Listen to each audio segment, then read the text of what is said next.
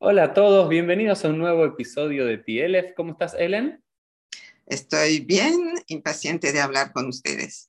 Bueno, para nosotros es un placer y un honor tener a Ellen Gutkowski, espero estar pronunciándolo más o menos bien. Sí. En un nuevo episodio de PLF. Eh, primero porque Ellen me la presentó un querido amigo, ese Bacher, yo siempre estoy pidiendo en las redes sociales qué personas son interesantes, que escribieron, que pensaron, que trabajan a una temática judía para, para poder entrevistar. Así que de paso le digo a todos los que están viendo y escuchando por cada una de las plataformas, si sienten que hay algún rabino, una rabino, un investigador, un filósofo, un pensador, un académico, un activista judío que todavía no hayamos entrevistado en PLF, pásenme el contacto y tratamos de establecer un, un nexo, un vínculo para poder invitarlo a que nos cuente, a que nos enseñe algo. Así que Ellen, a través de mi querido amigo S. Bacher, llegaste aquí. Y con Ellen vamos a hablar de un libro que publicó hace un tiempo, nos va a comentar un poco sobre diferentes historias y memorias del mundo sefaradí, de diferentes comunidades judías eh, de, de, Europa y de Asia y de otros lugares. Eh, pero también Ellen tiene una propia historia personal interesante de por sí, y creo que vale la pena por lo menos abrir con eso. Así que Ellen, siempre nos gusta que los que vienen acá en PLF nos puedan decir un poco quiénes son, cómo se formaron, de dónde vienen, para entender un poco más de dónde sale. Antes de llegar al mundo sefaradí a tu libro, un poco de quién es Ellen. Eh, bueno, Uriel, en realidad sí, yo no pensaba llegar algún día al mundo sefaradí porque sencillamente no lo conocía. Eh, bueno, te cuento, yo soy francesa, vivo en Argentina, pero nací en Francia y nací durante la guerra, con lo cual soy sobreviviente. Eh, y bueno, de esto no voy a hablar ahora, obviamente, pero en mis años, en los años que yo pasé en Francia después de la guerra, eh, viví en Francia hasta el año 61, o sea, hasta mis 21 años. Eh, mientras estaba en Francia, por suerte con mis padres, ninguna, o sea, nos salvamos los cuatro de nuestra familia. Eh, después de la guerra, los judíos en Francia no tenían o tiempo o ganas de eh, interesarse mucho o de enseñarles a sus hijos algo de judaísmo. O sea, de esto se puede hablar en otro momento. Eh, para muchos eh, había sido un golpe muy fuerte y descreían, ¿no? y para otros no había tiempo. Bueno, no sé cuál, qué, qué, cuál fue la razón eh, pero mis padres me enseñaron poco, solamente respetábamos las fiestas, las altas fiestas y Pesach. Eso sí, lo respetábamos mucho. Pero de enseñanza no. También tengo que decir que en Francia en, aquel momento no había colegios judíos, no había clubes judíos, no había, o sea, eh, prácticamente la gente estaba empezando a vivir cómo podía ah, sobrevivir trabajando y eh, los colegios, todo eso era del Estado. Eh, cuando llegué acá a la Argentina en el 61, bueno, lo primero que me pareció realmente totalmente desconocido y asombroso y admirable fue eh, la red escolar judía, ¿no? Yo no había visto eso en Francia y después también la red de clubes judíos.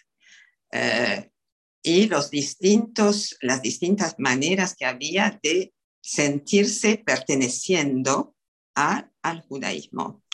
Eh, bueno, yo me, me, me, admiré, me sorprendí, me admiré y eh, pocos años después empecé, digamos, a ingresar de a poco al, a la temática, primero porque empecé a trabajar, me recibí de socióloga aquí en la Argentina y empecé a trabajar en hebraica en el área de adultos mayores. Dentro de ese área teníamos un subárea o un subclub que era el Club 65, donde ofrecíamos una gama de actividades para gente mayor. En aquel tiempo, 65 años era mayor.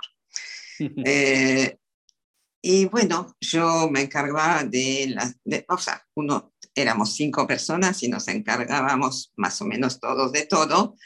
Y nos tocó, a mí me tocó muchas veces eh, invitar a algún conferencista eh, y las temáticas que nos traían sobre la historia de Israel, sobre el judaísmo, sobre las artes, etcétera, sobre los autores. Bueno, fue mi manera de acercarme, de descubrir y de interesarme y de querer profundizar, ¿no? Y en es, es en este marco de la Sociedad Hebraica Argentina que gracias a este grupo de gente mayor que coordinábamos, unas 400 personas, eh, empecé a vislumbrar la posibilidad de utilizar la memoria de esta gente para reconstruir, entre comillas, para reconstruir los, eh, las eh, características de los distintos lugares de los cuales provenían. Porque vale decir que en aquel momento, estoy hablando de los años 80, eh, todavía esa gente que estaba de socia en Club 65, muchos de ellos eran inmigrantes, hmm. ¿no? Ellos mismos venían de esas comunidades sefaradíes. Claro, ellos mismos, eh, muchos de ellos hablaban yiddish todavía, así que ahí había... Yiddish, en esas tierras sefaradí? No. No, no, no es un club sefaradí. No, no, no, lo, lo, sé, lo sé, pero eh, creí que esta idea del libro, de, de tener ah, memorias del mundo... No, no, pero vas a ver por qué. o ah, sea, yo empecé diciéndote que no pensaba nunca en mi vida acerca, hacer un libro sobre los sefaradíes hasta el año 91. Eh, entonces, eh, cuando me di cuenta por un pedido de Yad Vashem, no sé si tenemos tiempo de... Eh, contemos, contemos. Sí, bueno, no sé en qué año Yad Vashem mandó un pedido a todos los clubes o ámbitos judíos donde había memoria, donde había gente mayor, mandó un pedido de juntar fotos antiguas supongo para ilustrar la vida en los Städte o en Varsovia o en Alemania. Y nosotros teníamos, teníamos esas 400 personas que repartimos en varios grupos, cada, uno, cada uno de esos grupos con un coordinador. La gente trajo fotos y empezó a contar, o sea, el tema era contar lo que eran esas fotos. Fue muy interesante y recuerdo perfectamente que la clave, la bisagra fue que un día una señora, Eugenia Goldsfeld, que para descanse, dijo, ¿y si en vez de hablar, escribimos? Y eso fue el punto eh, de partida, digamos, de mi interés, de mi decisión de empezar a escribir. Se hizo un primer librito muy chiquitito, muy, muy modesto, Rescate de la herencia cultural, donde todavía había, o sea, estaba parte en yiddish y parte en castellano. Y al año siguiente se publicó, Hebraica lo publicó, y al año siguiente eh, se me ocurrió que tenía que aprovechar esa materia prima que era la memoria y les propuse a un grupo de personas si querían hacer un taller conmigo en el cual podríamos reconstruir sus vivencias en Polonia, en Rumania y en otras partes. Yo empecé por esto porque yo provengo de una familia polaca y eh, obviamente era un tema que eh, me, me, atraía a mí. Bueno, se hizo un primer libro, Vidas, bastante modesto también, en fin. Eh, y cuando se publicó este libro, eh, al año, al poco tiempo, se acercó un señor, Luis Mariach, con un rollo de papel, eh, poco prolijo, debo decir, y me dijo, tome, Helen, acá está la, la historia de mi familia. Este señor era colono. O sea, había nacido en las colonias argentinas, ya no era un inmigrante, era otro judío, otro tipo de judío. Y la verdad que yo había, no estaba dispuesto, no había pensado en hacer otro libro. Eh, el, el, el, primero, el de Polonia, que yo me había, digamos, eh, no había sido tan fácil para mí. Y demoré, demoré bastante tiempo en leer lo que me había dado este buen señor. Y cada vez que me veía, me decía, ¿y Helen? ¿Y Helen? ¿Cuándo? Bueno, al final tuve que leerlo. Y obviamente era una cosa bastante poco, poco, pues, o sea, no muy trabajada, pero me descubría un mundo que yo no conocía, que era el de los colonos judíos en la Argentina, la Jewish Colonization Association, el barón Hirsch, las colonias con sus problemas, con, con eh, los primeros barcos que llegaron, el Besser, el Pampa, las dificultades innumerables que esperaban a esos primeros conjuntos de, de colonos. Y bueno, y después el empecinamiento, esa epopeya maravillosa que es la colonización judía agrícola en la Argentina, que es desdichadamente poco conocida, eh, realmente, bueno, me, me fascinó y empecé, empecé, o sea, eh, convoqué a las personas eh, de origen de las colonias aquí en Argentina a trabajar conmigo sobre este tema, sobre las colonias en la Argentina. Y fue un trabajo que me, me dio enormemente de placer. Eh, era un mundo judío totalmente distinto al judío que yo conocía en Francia el, el caballo, eh, en fin, toda esa, eh, e, e, ese, ese esos personajes fuertes, sin miedo, eh, que trabajaban en el campo. ¿Qué, ¿Qué, era eso para un judío trabajar el campo en Europa? No, no existía. Pero nuevamente tomaste la misma metodología que es no como un historiador, sino como un oyente que trabaja con la memoria viva de gente que allí estuvo. Claro. Y cómo ellos recuerdan ese pasado.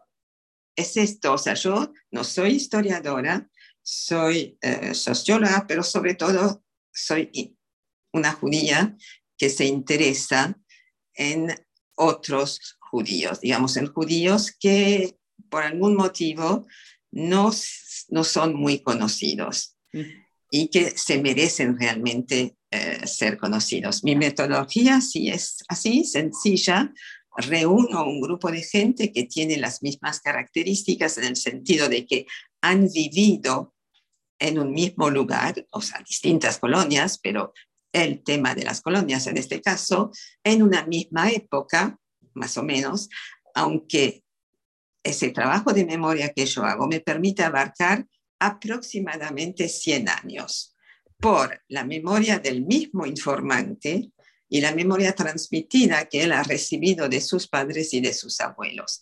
Y eso me permite abarcar un periodo interesante eh, y la memoria obviamente no es 100% fiable, pero cuando eh, se reúne a un grupo de gente de 10 o 15 o 20 personas y alguien habla o menciona algo, describe algo de su pasado, si algo no está exacto, hay otra persona en el mm. grupo que se lo puede hacer notar, ¿no? Entonces, eh, un, recuerdo despierta en el otro otro recuerdo, pero a la vez en otro o en esos mismos pueden eh, surgir correcciones. Eh, igual, hay momentos, hay momentos en que a mí como coordinadora me parecen un poco raros o un poco fantasiosos. Eh, y entonces en esos momentos sí, ahí voy a los libros y trato de confirmarlo desde otro ángulo. Entonces, Ellen, estamos para hacerla, como decimos en inglés, long story short, la historia larga, corta y llegar al mundo sefaradí Estamos acá, una sobreviviente francesa que viene a la Argentina, empieza a trabajar en hebraica, comienza a coordinar grupos mayores. Primero hace el primer trabajo sociológico de escucha, de memoria con judíos ashkenazim, el segundo con la experiencia de la colonización judía en la Argentina. ¿Cómo llegamos al mundo sefaradí? A los sefaradíes, ¿cómo llego? Eh, estaba terminando ese libro sobre las colonias que se llama vidas en las colonias, era el año 91, 1991, un año antes del famoso 1992, que, bueno, se estaba hablando de que se iba, iban a festejarse, conmemorarse los 500 años de la expulsión, perdón, los 500 años del descubrimiento de América. Y también, pero como un poco soslayado, los 500 años de la expulsión de los judíos de, España. Y bueno, se me hizo un clic en algún momento. No, no, como yo no conocía, la, o sea, tienes que entender que yo no conocía la historia de los sefaradim, no conocía la historia de los judíos en España, a pesar de que tengo estudios, pero no conocía, o si lo conocía, conocía muy por arriba. Eh, y entonces se me hizo el clic, algo tenía que ver. Bueno, empecé a estudiar, a mirar, a escuchar. CIDICSEF, que es el Centro de mm. Investigación y Difusión de la Cultura Sefaradí, aquí, había preparado para ese año 92 un excelente simposio, encuentro internacional, eh, donde yo me inscribí y bueno, ahí descubrí eh,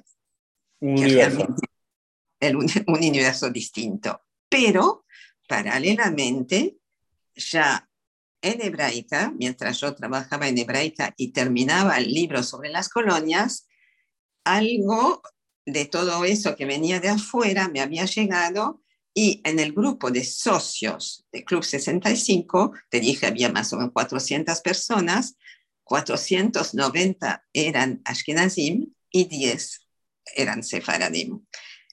Entonces se me ocurrió llamar, invitar a los sefaradim que tenían ganas de conversar a mi taller de las colonias para abrirles un lugar para simplemente de curiosidad, para que me cuenten de dónde venían y con algunas pocas cosas de sus recuerdos.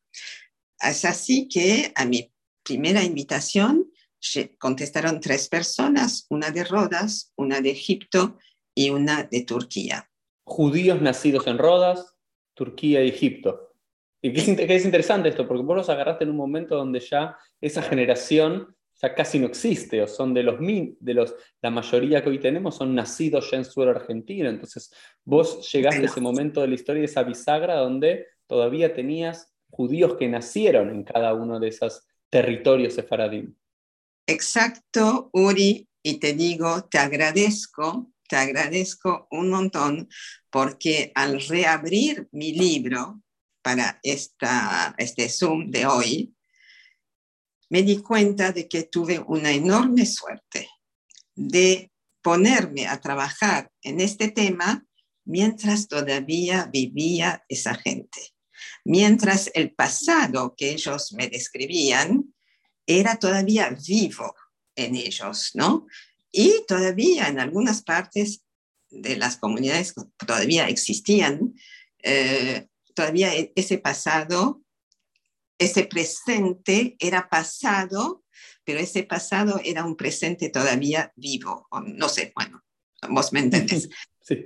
Eh, y, y, sí, la mejor manera de eh, reconstruir semejante eh, ensamble de cultura, de tradición, de historia, eh, se, pudo hacer gracias a que convoqué primero a estas tres personas. a la semana siguiente se, se hizo miembro especialmente de Hebraica una señora amorosa de Tánger, Mesodi Benazayak, que paz descanse, todos ahora ya no están. Eh, y bueno, uno me fue hablando de un primo que había, y de otro, y de otro, y era el Mediterráneo, ¿no? Y bueno, no sé si te dije, pero ese grupo inicial de cuatro personas terminó siendo un grupo de 63 personas. Wow. 63 personas oriundas de hoy 12 países y 32 comunidades en total. ¿no? O sea que tu libro de las memorias, ¿cómo se llama ese libro? Érase una vez sefarad. Érase una vez sefarad, en el cual recoges memorias de 62 personas, de más de 30 comunidades sefaradim, eh, fue producto de, algo maravilloso que tiene que ver con la voluntad de la escucha, ¿no? Que, me parece que hay hoy, hoy en día, ¿no? y yo soy parte de esa generación, uno también ve intentos de recuperación de ciertas tradiciones que por un motivo u otro en la historia fueron perdidas, ya sea por una guerra, por otra cultura que eh, trató de suplantar esa cultura local y demás. Hoy hay muchas veces que uno ve en el mundo sefaradí, en comunidades sefaradí o en judíos que tienen un pasado sefaradí, un intento por recuperar esa cultura sefaradí que fue opacada por el mundo ashkenazí o por la asimilación o por diferentes motivos. Eh, pero está basada en escritos, en lo que supuestamente se recuerda que era, y hay una gran diferencia siempre en la recuperación de una tradición en base a un escrito, porque el escrito es frío, el escrito no te da la vida, porque la vida no son los escritos, si uno lo ve en los códigos de, de Alajá, de ley judía, que hay una diferencia entre lo que está escrito en un libro y lo que realmente la gente vivía, mientras que tu trabajo tuvo que ver con tomar gente que nació en estas comunidades, en estas 30 ciudades, 12 países que, que mamaron esos sabores, esos eh, el idioma, las particularidades culturales de cada una de esas comunidades. Sobre todo, sobre todo las tradiciones. Tradiciones. Y ahora sí me quiero meter en esto porque podría estar hablando Helen contigo horas y horas y horas y quizás seguramente hagamos una segunda parte, un segundo encuentro, pero realmente quiero poder darle a, nuestros oyentes de PLF un poco de ese gustito, ¿no? De, de, tratar de quizás no es en la boca de cada uno de estos 63 participantes de, este encuentro que tuviste, estos, habrá, imagino, varios encuentros, muchas horas de conversación para luego ponerte a escribir. Pero seis años. Seis, años. Seis años. Pero quiero que a través de tu boca, ¿sí? que es la transmisión de una transmisión, nos lleves a cada uno de esos lugares. Ese es nuestro objetivo ahora, en los próximos minutos, en la próxima media hora, que ya no tenemos a esos que nacieron en Tánger, en Rodas, en la tierra de Israel, en diferentes, en Bulgaria, en Yugoslavia. Ya no los tenemos, todos fallecieron, pero te tenemos a ti, que vos lo escuchaste y que vos lo escribiste.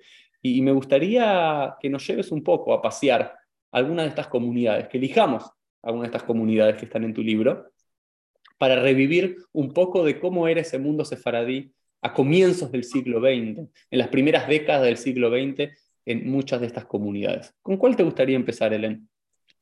Y empezaría con la primera de mi libro porque fue el detonante, ¿eh? la primera persona que habló en ese taller donde la invité eh, era Rebeca Franco, nacida en Bodrum, un puerto chico de la costa oeste de Turquía, y que a los seis años llegó por la miseria, empujada por la miseria, era huérfana, criada por los, abuelas, los abuelos, llegó a Rodas.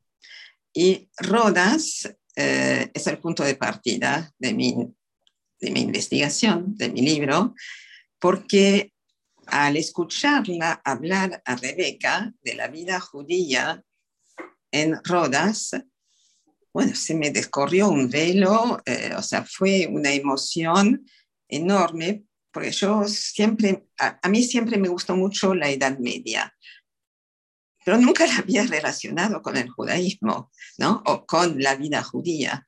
Y de pronto lo que me contaba Rebeca era la vida de una comunidad judía prácticamente en un ámbito medieval, porque Rodas quedó, sus callejuelas, sus calle, callecitas, sus, sus cortillos, todo eso era todavía bien de la Edad Media. Eh, es un mundo complejo, Rodas. así como es una, es una isla, una isla entre Grecia y Turquía, eh, una, una isla hermosa, en el camino de, los peregrinajes a, Tierra Santa, con lo cual ah, se agregan muchas cosas.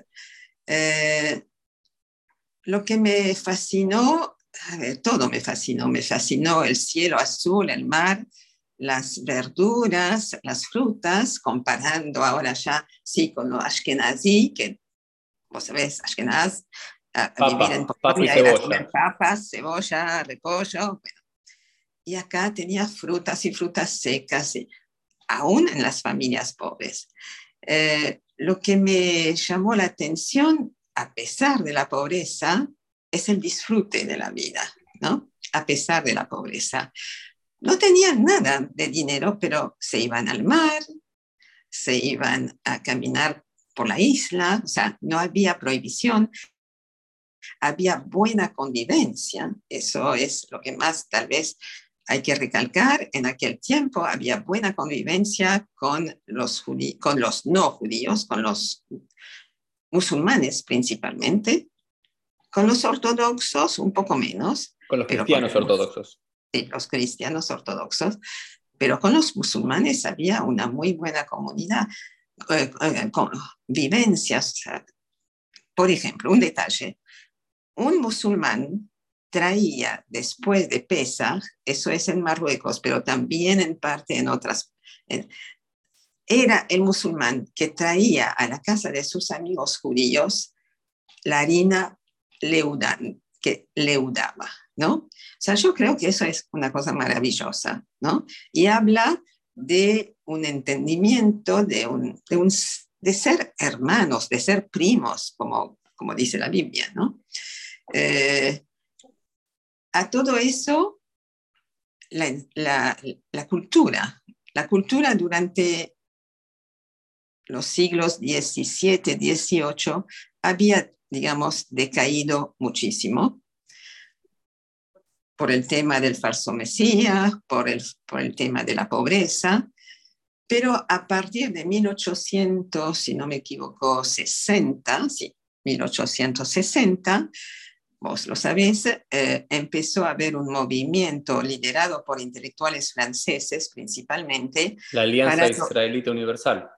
Exacto, para dotar a los judíos de, Oriente, de, Asia Menor y de los países del Mediterráneo, para, porque estaban muy, digamos, eh, en condiciones de mucha inferioridad de educación con relación a los judíos europeos. Eh, y había habido un intento de pogrom en Damasco. Y los judíos, digamos que no tenían armas, estoy hablando de armas intelectuales, para contrarrestar los prejuicios. Eso no hubo casi nunca esas cosas, pero cuando hubo ese intento, eh, los, eh, un, un, grupo de gente francesa se preocupó para sacar a, los judíos de, Rodas y Grecia, Turquía, de esa pobreza intelectual. Y la verdad que el cambio producido por la Alianza Universal, la Alianza Israelita Universal, nacida en Francia, eh, es increíble. Es increíble. Eh, los jóvenes se adaptaron muy fácilmente, eh, estaban muy felices de poder incursionar en otros ámbitos, gimnasia, por ejemplo, biología, eh, o sea, cosas que no se imaginan. Hubo, hubo peleas, eso no fue tan fácilmente aceptado por los rabinos, por los rabinos, eh, digamos, de antes. Sí, sí, que la única educación que había era la educación, llamémoslo, religiosa en el Beit Midrash, en la sinagoga, que era Torah, Talmud, hebreo y nada más. Y para niños, las niñas no se las mm. educaba en el... Y a 1860 es la primera escuela de la Alianza Israelita Universal, una en Tánger y otra en Rodas, justamente. Y la segunda es dos años después para niñas. O sea, 1862 ya las niñas de Rodas podían tener un estudio muy, muy parecido a lo que se, al estudio que yo recibí en Francia en 1950, por ejemplo, ¿sí? Y, y lo, lo recalco porque realmente eh, yo he tenido la sorpresa, yo he recuperado mi idioma francés gracias a ellos, porque en nuestros intercambios hablábamos en parte en francés, porque la mayoría de las personas que están en mi libro, tanto de Bulgaria como de Rodas, como de Grecia, no todos, ¿eh? pero muchos de ellos han tenido la suerte de estudiar en, ese, en esa escuela israelita universal, Alianza. Eh, yo recuerdo un señor de Grecia, Jaime, Jaime Vitalis, que me recitaba poesías de Víctor, de Víctor Hugo, que a mí me dejaba eh, Monsanto, porque yo no las sabía tan bien como él, ¿no? Bueno, entonces eso es lo que me... Tantas cosas me fascinaron. Me fascinaron eh, la tradición, el apego a las tradiciones, eh, el llamado, por ejemplo, el llamado a la oración. Eh, todos los días, a las 5 de la madrugada, salía el hermano María, no sé, no me acuerdo bien del nombre, de su cortillo en la punta del chachí, o sea, del, del mercado, una persona pobre, que salía todos los días a esa hora y llamaba a los fieles a la oración. Hermano, eh, hay que ir, o sea, a rezar, a rezar, al, o al, a como le decían, al templo, no le decían al templo, al cal, al cal, Alcal. Alcal, Claro que hoy, cuando vos decís, ¿no? Impresionante, ¿no? Cuando vos decís el llamado a la oración, uno lo asocia más con hoy eh, las mezquitas y los muazzines en, las mezquitas que llaman en diferentes horas al día el llamado a la oración, y eso no lo ven en los países musulmanes también, pero es interesante recordar que la comunidad judía también lo tenía, ¿no? Quizás no del muazzin, pero sino alguien que iba gritando, ¿no? Al cal, el cal era como llamaban ellos a la, congregación, a la comunidad del cajal, viene, viene de hebreo. Em, interesante, ¿no? Sí, y este hombre, entonces, eh, todos los días a la misma hora y después para las oraciones de la tarde lo mismo, para las oraciones previas a las altas fiestas era bastante más temprano, a las 3 de la mañana, en fin, era... Eh, Por las lijot, la, la, claro, y la gente estaba tan empapada de esto que a nadie se le ocurría decir yo me quedo en la cama, ¿no? O sea, hablo de lo, estoy hablando de los hombres.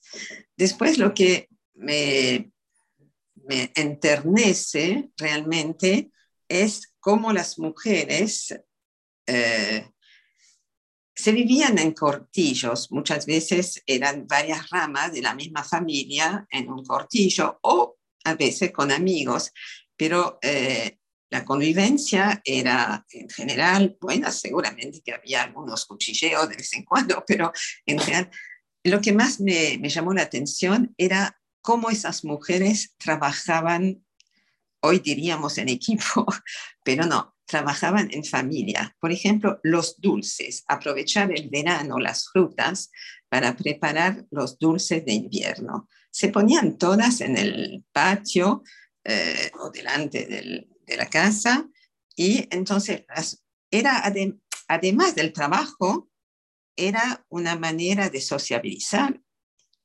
y era una manera de enseñar a los chicos, porque los chicos correteaban todo alrededor.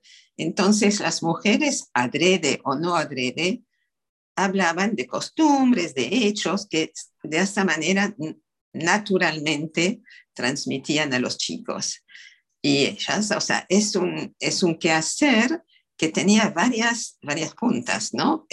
la comida, el guardar, el no tirar, la sociabilidad, el estar juntos, el poder, el poder ayudarse y el, la transmisión a los chicos. O sea, entre los sefaradíes, la primera transmisión viene de las mujeres, de las madres, ¿sí? Eh, después, a ver, ¿qué, ¿Qué más? A ver, yo, te quiero ir paseando, ¿no? Yo quiero pasear con vos, yo quiero que nos lleves a pasear, Ellen. eh, a través de Rebeca Franco, también el, apellido, ¿no? Interesante el apellido Franco, em, ¿no? Un apellido así separadí, español, clásico, importante para los que vieron la serie eh, la, la Reina de la Belleza de Jerusalén, no sé si la viste. yo, no la vi, no la vi. Una de las protagonistas es Victoria Franco, también ah, de una familia pobre sefaradí de Jerusalén. Em, ¿A qué otro lugar nos vamos? Vamos, tuvimos un poquito en Rodas, ahí con el cielo azul y los dulces. ¿Qué, otra, qué otras tierras sefaradín vale la pena visitar? seguimos, el, seguimos mi libro, eh, Italia. A Italia les va a parecer a lo mejor a algunos oyentes eh, como Italia son sefaradíes, no son ashkenazíes. Bueno, Italia es un país un poco particular en cuanto al origen de los judíos, ¿no? Eh, se, se supone que, o sea, se sabe que hay judíos que vinieron de Alemania, de Austria, en el norte, pero también hay una gran certeza de que muchos judíos se instalaron en la península eh, itálica eh, después, de, después del segundo templo de Jerusalén. ¿No? Llegaron, bueno, está esa famosa eh, este famoso fresco ¿no? de los judíos expulsados de con la menorá. Con la menorá. Bueno, eh, o sea que hubo en Italia judíos que llegaron en esa época y después que se fueron, eh, esas comunidades, pequeñas comunidades, se fueron agrandando, recibiendo en distintos momentos gente que venía para para el negocio, para negocios, era una, eran plazas importantes para intercambiar, o sea, para pagar, eh, para, para, para, comprar. Eh, de estas plazas, una de las más importantes fue Venecia. Eh, yo debo decir que cuando recibí yo, ah, o sea, ah, trabajé con tres personas de una misma familia para el, el capítulo sobre Italia uno era de Milano, dos eran de Milano, otra era de Venecia. Y cuando me dijo esta mujer, que tenía en aquel momento 93 años y una memoria extraordinaria, y me dice, Venecia éramos todos sefaradíes. ¿Y cómo puede afirmar que ustedes eran sefaradíes? Y por, eh, porque sabíamos que nuestros antepasados habían llegado de España después de la expulsión, primero después del 1380 1391 que hubo... fue, el, fue, el, inicio de la Inquisición, ¿no? Fue, fue, el inicio de la Inquisición. Un pogrom, digamos, un pogrom muy general, generalizado en toda España y ahí, bueno, huyeron muchos judíos y muchos llegaron a, Italia, principalmente a Venecia. Eh, los los, los judíos italianos que no saben definirse si son judíos italianos o italianos judíos, que no saben si, o sea, si uno les dice sos ashkenazí o sos sefaradí, nunca, o sea, muy poco lo van a saber, eh, se sienten, se sentían italianos, ¿no? Italianos de origen judío, más que judíos de, de origen italiano. Eh, y, pero todos han desarrollado con el correr de los siglos, han, han mantenido las tradiciones, la cultura, la, la, cultura judía, las tradiciones, no el idioma. Eh, los italianos, contrariamente a los sefaradíes de Grecia o de Turquía o de Bulgaria, no tienen el idioma, no, usan el, idioma del el judesmo. Eh, si utilizan eh, un, italiano mechado de términos hebreos y de términos de otros eh, idiomas cuando quieren hablar, digamos, en secreto. Cuando no quiere que la persona que está al lado entienda, tienen un léxico propio, pero fuera del italiano como idioma realmente no. Ahora, lo que llama mucho la atención en Italia de los judíos italianos es que tienen una cultura eh, extraordinaria, ¿no? O sea, son personas... Una cultura general, no una cultura judía en particular, la, música, la literatura. Sí, sí, o sea, como, digamos que fuera de los primeros siglos en que tuvieron que luchar bastante para, para vivir, eh, a partir de la reunificación italiana, 1860 creo, eh, o 1880. 1861. Bueno, eh, los judíos fueron libres. Y, o sea, tuvieron, gozaron y hasta el final, hasta las leyes raciales, gozaron de exactamente los mismos derechos que los italianos. Hubo hasta generales judíos, cosa que en otros países yo no creo haber visto. General, o sea, han luchado para la, eh, Primera Guerra Mundial, han tenido decoraciones, eh, eran profesores. El porcentaje de judíos viviendo en Italia es muy chico, pero la proporción, por ejemplo, de profesores, de ingenieros, de médicos, de literatos, es mucho, mucho mayor a la proporción de la, a la proporción, digamos, de la población. Eh, y bueno, en cuanto a la cultura, yo he tenido la suerte, pero supongo que es bastante común de tener una familia de tres personas que habían recibido, eh, ah, por, sí, no es, es bastante, a ver, ¿cómo te puedo decir? El señor que se llamaba Julio Loria, él había nacido en Milán, pero su familia provenía de Génova. A ver, ¿por qué? Porque en algún momento hubo crisis económicas y algunos judíos de Italia se fueron para Génova. Y en Génova se mantuvo más la tradición, porque ya venía también del influjo de África del Norte. Es complicado, es complejo, no se puede explicar todo así muy de golpe, pero una parte de la familia era muy poco practicante y otra parte de la familia era súper practicante. Entonces, para las altas fiestas, por ejemplo, toda la familia que sea de Venecia o de Milán o de Ferrara, se iban a la casa del abuelo tunecino, le decían tunecino, que, sí, porque había vivido también en Túnez, vivía no sé en qué lugar de Italia y toda la familia se iba ya a festejar las fiestas. Y ahí las fiestas eran fiestas como, como, se, como se debe, ¿no? Con, todo con, todo, con todo el ritual, con todo. Eh, y además, bueno, todo estaba muy eh, asentado sobre el arte, sobre la cultura y el arte. Yo he tenido la suerte de conocer gente, eh, bueno, esta gente de Italia, que en una exposición que hicimos hace ya muchos años, me han traído objetos magníficos para poner la mesa, por ejemplo, para la mesa de Eliau.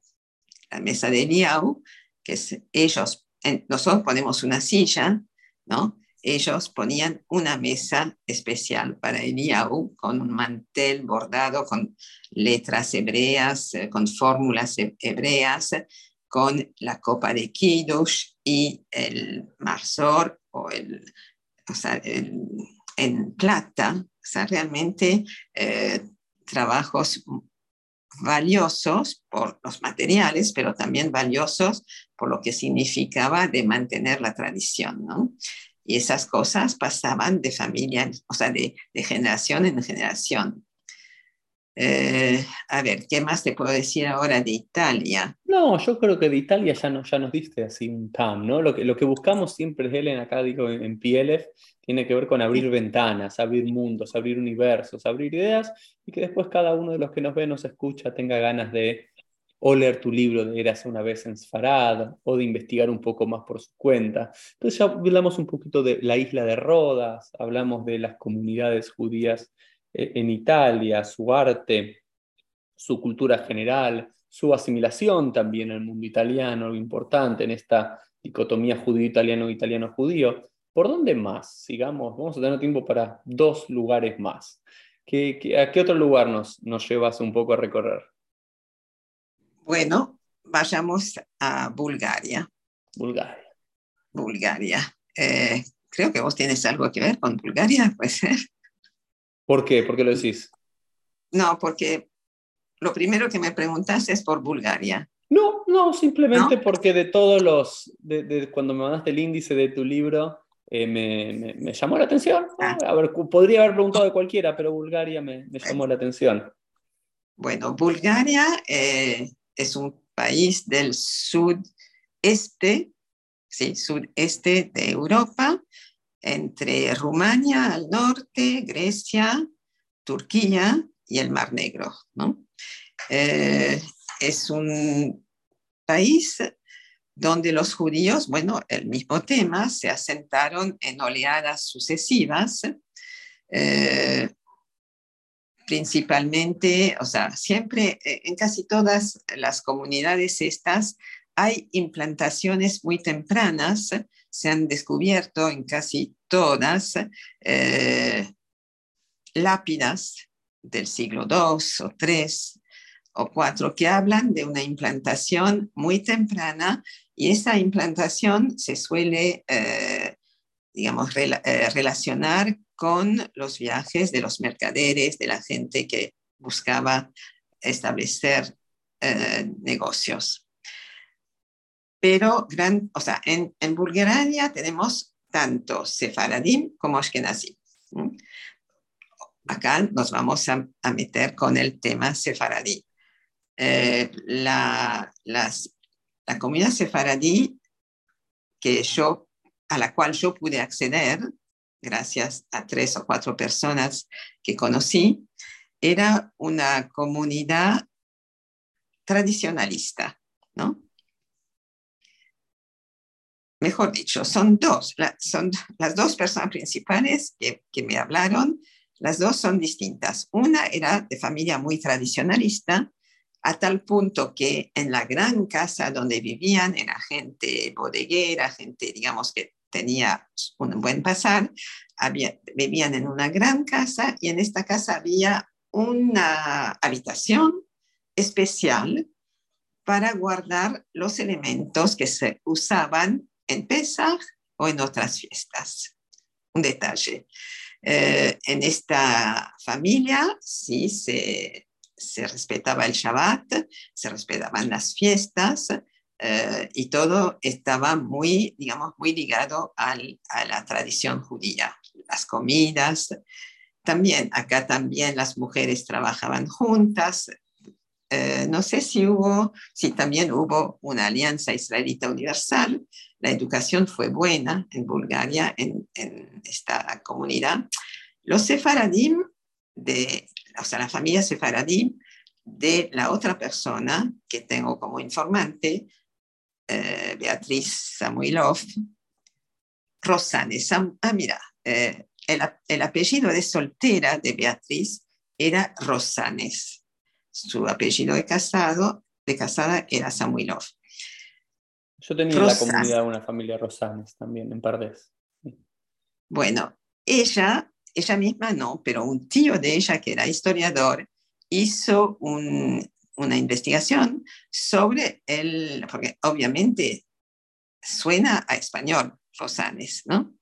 Entonces, ese hombre hizo una investigación y pudo definir que los ancestros de la familia provenían de una localidad que se, de Cataluña que se llama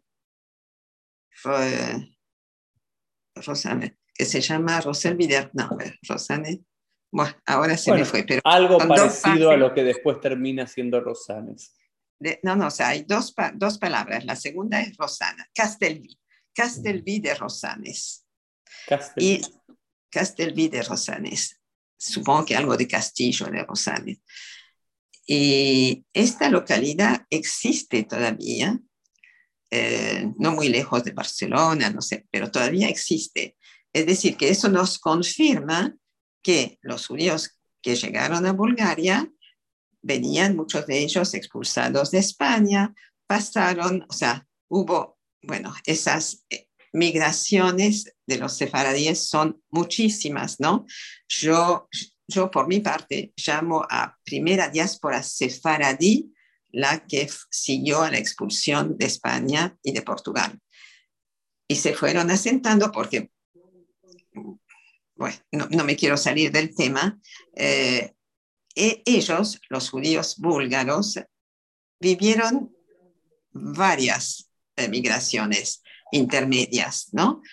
Llegaron de España a ponerle a Turquía, de Turquía se fueron para, el, para el norte de África o para, eh, para más al este de Europa, finalmente se asentaron en Bulgaria. No sé por qué eligieron Bulgaria, pero bueno, se asentaron y esa familia, o sea, tiene varias ramas, que algunas se fueron al norte eh, de Bulgaria, otras al sur, pero estaban siempre emparentadas. Del punto de vista de la tradición en Bulgaria, salvo esta primera persona que fue que, Litvach, que es eh, Pardo, Pardo era el apellido de la familia, eh, e, esa gente era muy tradicionalista. La otra familia, Rosanes, Samuilov, no eran tan religiosos, pero se sentían muy judíos. O sea, ellos lo sentían, como decimos, era una comunidad mucho más moderna, puedo decir, la de los judíos de Sofía. Y es, está una consulta, esta, esta tensión que estás marcando, que en, muchos, que bien no eran, vamos a llamarlo por términos modernos, para entender, ortodoxos, donde toda su vida se basa en la halajá y en el estudio de la Torá y en el cumplimiento de cada ritual en particular, siempre hablas de la importancia de la, de la tradición en general, del ser judío en particular, de los sabores, las fiestas, el idioma judío-español. Mucho esa, vamos a llamarla, pérdida del ritual fijo como algo eh, cotidiano y demás, también se debe en parte a esta culturización por parte de la Alianza Israelita Universal que los abrió al mundo? ¿O, a, qué, o a qué notaste que se puede deber? Sí, sin duda. Eh, la alianza, eh, digamos que tuvo sus beneficios, pero también desde el punto de vista judío, tuvo, eh, o sea, influyó a los jóvenes a abrirse al mundo y a ver más lejos que lo que hasta ese entonces se vivía en sus comunidades. Esta señora Betty, por ejemplo, ella estudió, hizo estudios terciarios, o sea, todo el núcleo de ellos. Y eh, te digo, en, en, su fuero íntimo eran judíos, pero no, pero eran también muy universalistas, o sea, con la cultura del iluminismo. Eh, Perdón, Ellen, que te interrumpo y quiero seguir escuchándote, pero me parece muy importante eso para, para remarcarlo. A mí cuando viene alguien a PLF y algo me parece así muy valioso, quiero remarcarlo para todos los que nos están viendo y escuchando. Entender que en gran parte del mundo sefaradí, la cultura judía, el respeto por las festividades, por mantener una familia judía, con casarse con un judío, con mantener las comidas, las tradiciones orales, lo idiomático, los sabores y demás, no iba en contraposición nunca de abrirse al mundo, de comerciar, de tener amigos, de estudiar cuestiones universales, ni tampoco, por otro lado, se basaba en un ritual donde uno tenía que seguir todo al pie de la letra y todo el familiares. Podías tener a ese abuelo, ¿no? como el contaste italiano, que era, hoy podríamos llamar un ortodoxo súper practicante, y el resto de la familia era más judía, muy judía, pero más relajada, nivel ritual, pero en uno o dos momentos en el año, quizás para pesas, quizás para Rosh Kippur, volvían a ese mundo ritual. Pero si no, el resto de la vida judía no se basaba al pie de la letra en Shulchan pero aún así mantenían esa idiosincrasia judía general. Sí, eh, o sea, en general, ¿eh? en todos los países eh, del Mediterráneo, yo creo que podemos decir que no era un judaísmo ortodoxo, pero era un judaísmo muy tradicional, muy respetuoso de, eh, de, la comida, de las festividades, del respeto a los mayores. Eh, o sea, era una forma de religiosidad eh, no ortodoxa, pero fiel. Sí, sí, bueno, pero por eso, porque la idea ortodoxa surge del mundo ashkenazí, y creo que es un gran problema ponerles ese, título a comunidades sefaradim, a comunidades eh, del Mediterráneo. Es, cierto. Bueno, no sé, por ejemplo, eh, para seguir con este tema, la fidelidad a la ley. Mira una expresión, no sé si algún día nos volveremos a ver, pero una expresión de Marruecos, de, Marruecos. El, cuando se casaba una pareja, el, eh, el no, el, ¿cómo se llama? El, el quinián, la adquisición. No, el, documento que, la que, tú vas. La que, tú vas. Perdón, la que tú vas. La que tú vas decía de acuerdo a las leyes de Moisés y a las costumbres de Castilla. Mm. Creo que es muy, eh, es muy ilustrativo, ¿no? Como que hay dos pertenencias, pero dos pertenencias que van por igual, ¿no? Que se respetan por igual. Y así, se me ocurrió esto ahora, pero son eh, en, muchas, muchos momentos he sentido eso. Es, son judíos, mantienen la tradición judía, pero también están abiertos a la cultura del, pueblo donde viven, con quien viven. Eh, a ver, de Bulgaria.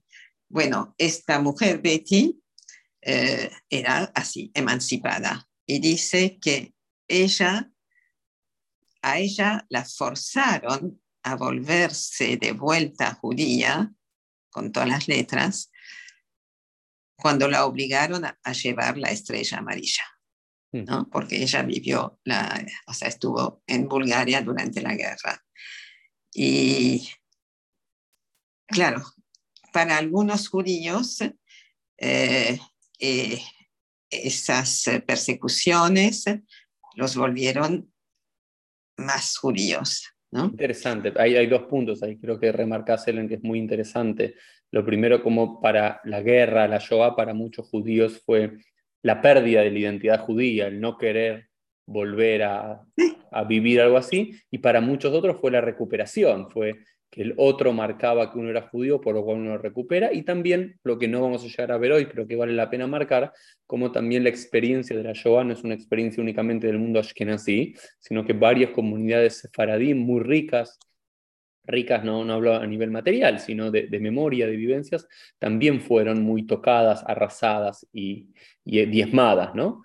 Eh, la comunidad salónica, la comunidad de Rodas, otras comunidades también.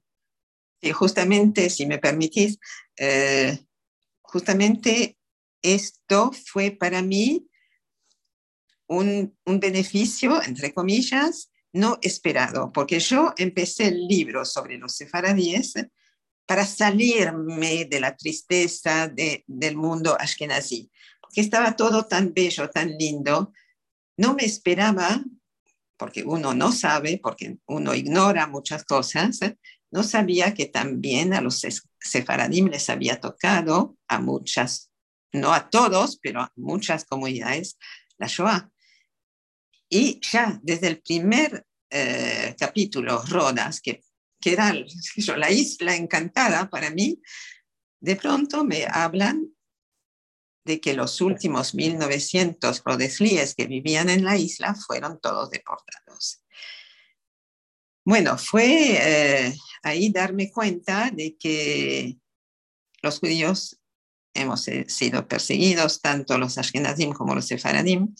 Eh, ahí tuve un, un interlocutor que ya no está tampoco, David Galante, que fue, quedó en los últimos años el último Rodesli vivo en Buenos Aires, que fue deportado y pudo sobrevivir. Bueno, Tuve el placer eh, de conocerlo también, yo, David Galante. Sí, sí. sí, sí, eh, fue, bueno, fue uno de los íconos de la comunidad sefaradí de acá. Ayer, ayer se conmemoraron justamente los eh, no sé, no me acuerdo cuántos años. Dos o tres años que falleció, dos, tres años.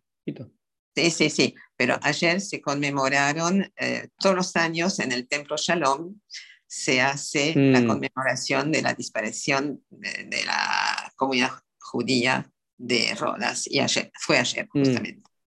Y yo lo conocí en uno de estos eh, aniversarios, ¿no? Por eso hice la relación.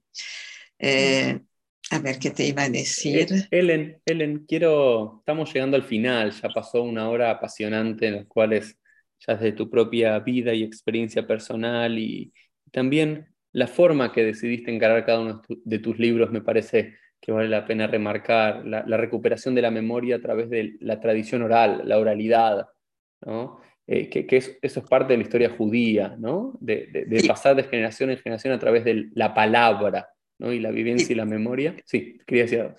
Te agrego que hay que hacer la diferencia entre la transmisión oral, si tienes una persona enfrente, individual, y la, la transmisión como yo lo hago, o sea, no quiero poner como ejemplo, pero yo hago ese trabajo en grupo siempre.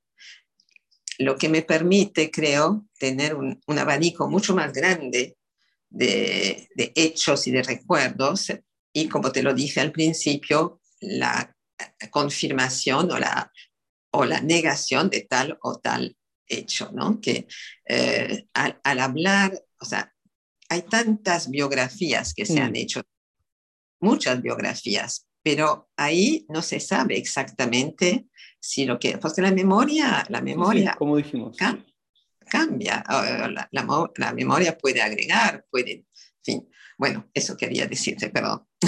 No, y, creo que después nos hiciste pasear por Islas de Rodas, por Venecia, ahora por Bulgaria, y podríamos seguir, pero también uno puede ir, como es mi tarea pendiente, poder agarrar tu libro y yo poder leerlo. Eh, solamente para cerrar, ¿no? así como a nivel descriptivo y sucinto, vos viniendo del mundo ashkenazí, habiéndote criado en ese mundo, primero en Francia y luego en la Argentina, cuando descubriste este mundo sefaradí, estas comunidades, estos personajes, ¿podrías remarcarme uno, dos, tres rasgos distintivos que te parezca que valga la pena para, así, a nivel comparativo con el mundo ashkenazí? Eh, hablemos, por ejemplo, de, del empeño de las mujeres, no sé si ahora, ¿eh? pero 20 años atrás, las mujeres eh, para mí eran ejemplos de, de madres en el sentido de que las fiestas se hacían en la casa de la abuela. La abuela, a pesar de tener un lugar por ahí no demasiado grande, reunía a 30 personas o a más, se preparaba la comida con tiempo, o sea, estaba el hecho de transmitir la tradición por la comida, en parte. Eso es otro tema muy interesante, el simbolismo de las comidas entre los sefaradíes. Eso es un lindo tema. Eh, esto es una de las cosas que me, que me interesaron. Eh, después, entre los sefaradim y los ashkenazim, eh, yo me sentí, digamos, eh, al principio me sentí mal conmigo misma porque no conocía, o sea, yo recién en el 1957, cuando los primeros judíos del norte de África llegaron a Francia, ahí recién me decían que esos también son judíos, pero que no mm. hablaban yiddish y eran judíos, ¿cómo podía ser? O sea, los prejuicios, la, ignorancia, eso, bueno, creo que ahora más o menos ya se ha desterrado y ya nos conocemos mejor unos a otros. Eh, y otra, bueno, lo que te digo, desde el momento en que yo empecé este libro en el 92 hasta ahora, que son 30 años, eh, ha cambiado mucho, ¿no? O sea, el mundo tal cual yo lo vi en el 92, 94, 95, ya no es exactamente lo mismo que hoy. Hoy se sigue, sí, es la comida, las especialidades, sí, pero era el mundo de Sefaradí de hoy es mucho más universal, ¿no? Mientras que el mundo sefaradí de hace 30 años era todavía muy tradicional. Y, me, me, gustaba, me, me, gusta, digamos, esa fidelidad a las costumbres siempre, o sea, pudiendo ser también muy moderno. Y yo traté muchas veces de seguir el ejemplo de esta mujer, Rebecca Franco, eh, digamos, de armar las fiestas en casa para que vengan todos los que podían. Eh, o sea que muchas de estas personas fueron modelos para mí, ¿no? Eh, modelos de, de personas que cuidan a su familia, de que cuidan a la transmisión de cada uno desde su lugar, el hombre desde la parte religiosa, la mujer desde la parte tradición. Eh, son ejemplos. Maravilloso.